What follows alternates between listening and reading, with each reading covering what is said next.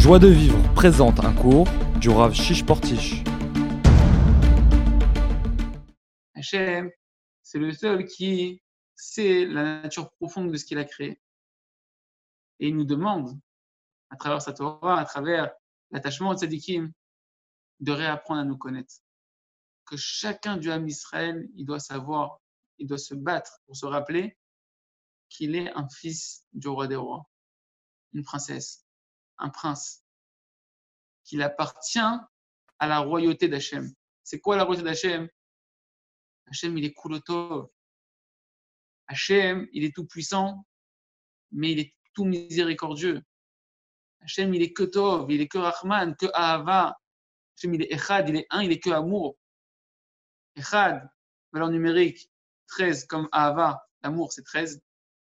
Et 13, c'est aussi les 13 attributs de miséricorde. Hachem, il est un, il est que amour, il est que miséricorde. Retrouvez tous nos cours sur joiedevivre.org.